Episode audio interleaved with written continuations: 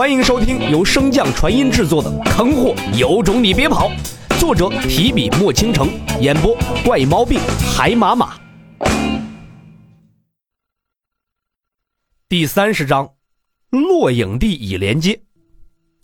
小脑斧盯着洛尘手中的裙子，大眼睛中充满了欣喜呀！主人，这裙子有些太大了呢。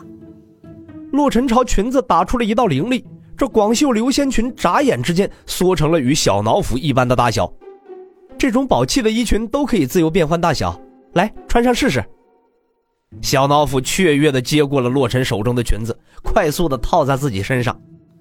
哈，谢谢主人。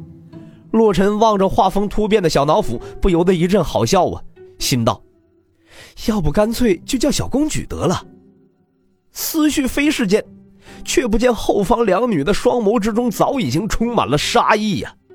不知不觉间，这对主仆将前路走的是越来越窄了。似乎是察觉到了屋内的凝重气氛，洛尘率先开口道：“天色尚早，我们这便启程赶往夜都吧。”说罢，便抱着小脑斧出门而去。龙潭虎穴不能久留啊！本以为逃过一劫的洛尘，在拍卖场外又陷入了两难。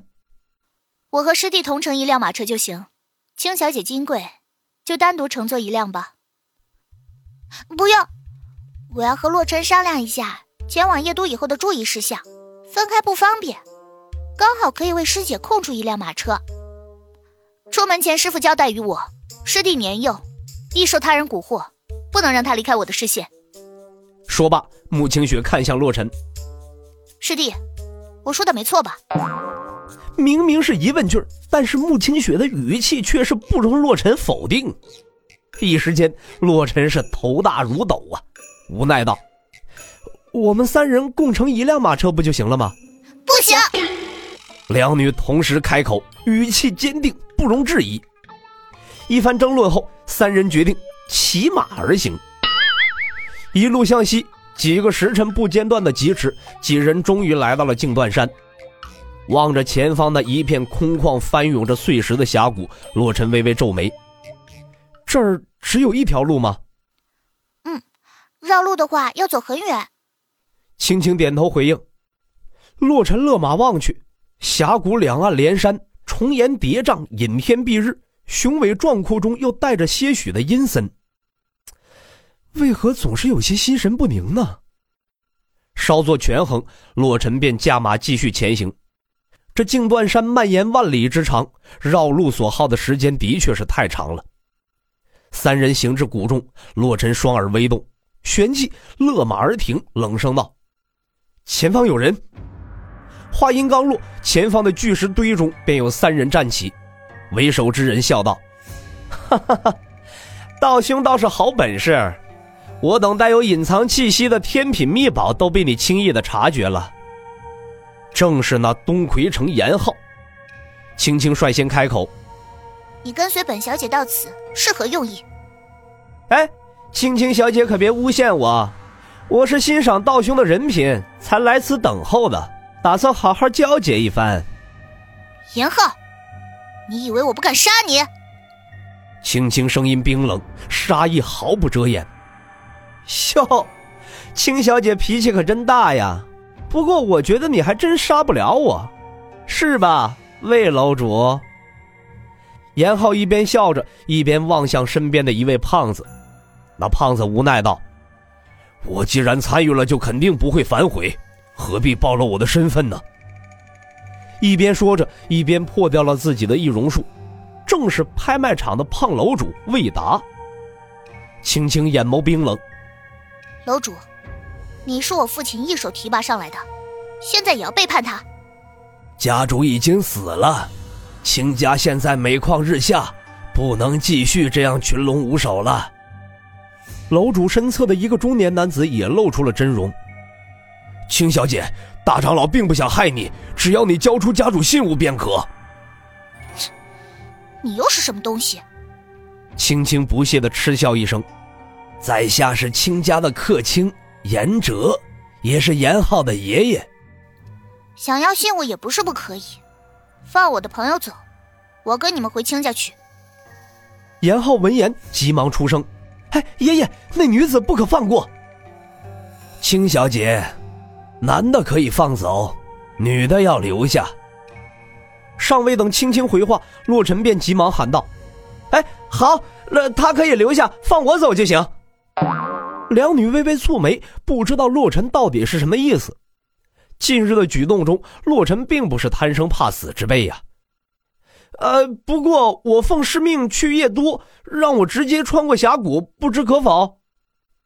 闻言，严浩笑道：“自应满足道兄的请求。不过那拍卖场所得之物，啊，那都是我替严公子保存的，这就还给您。”洛尘一边说着，一边取下了手上的储物戒指，向着严浩走去。三人感受到他练气境的实力，也并无心阻拦。穆清雪看到怀中的小脑斧，眼神示意，这才明白过来，洛尘是要先下手为强啊。随即不动声色的紧紧握住佩剑，蓄势待发。没想到他竟是这般人，真是瞎了眼。轻轻的声音适时响起，使得远处的三人戒心更小了。严浩冷哼一声，暗骂道。一个犄角旮旯里蹦出来的纨绔，也敢跟我豪横？严公子，您的储物戒指。洛尘走至了严志身前，将储物戒指往前递去。严浩轻蔑一笑，伸手正欲接过，变异突起，洛尘修为瞬间全开，风灵根的加速之下，一拳急速打出，洛氏三斩，第一斩过拳。毫无防备的严浩被这一拳瞬间打碎胸骨，还未来得及惨叫出声，洛尘迅速的跟进，第二斩勾手，以指关节为锋，在风灵根的加速之下，洛尘的第二斩便打穿了严浩的心脏。尚未来得及抽手，洛尘左手便突的出现一把长刀向后扫去，嗡，刀剑相击，传出一阵刺耳的轰鸣声。严哲第二剑还未斩出，便被楼主一拳轰退。早已经有所准备的穆清雪也已经达到了众人的交战所在，拔剑便刺。洛尘虽然被楼主临时倒戈整得一愣，却也没有犹豫，只是与他隔开一些距离，一起围杀严哲。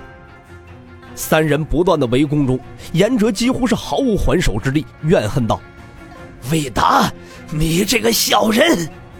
楼主笑道。哈哈，可不能这么说。青家主待我不薄，我怎么可能会背叛他？倒是你们这群墙头草才是真小人。那严哲见大势已去，心生死志，感受了一下三人的强弱，最终还是将目标锁定了穆清雪。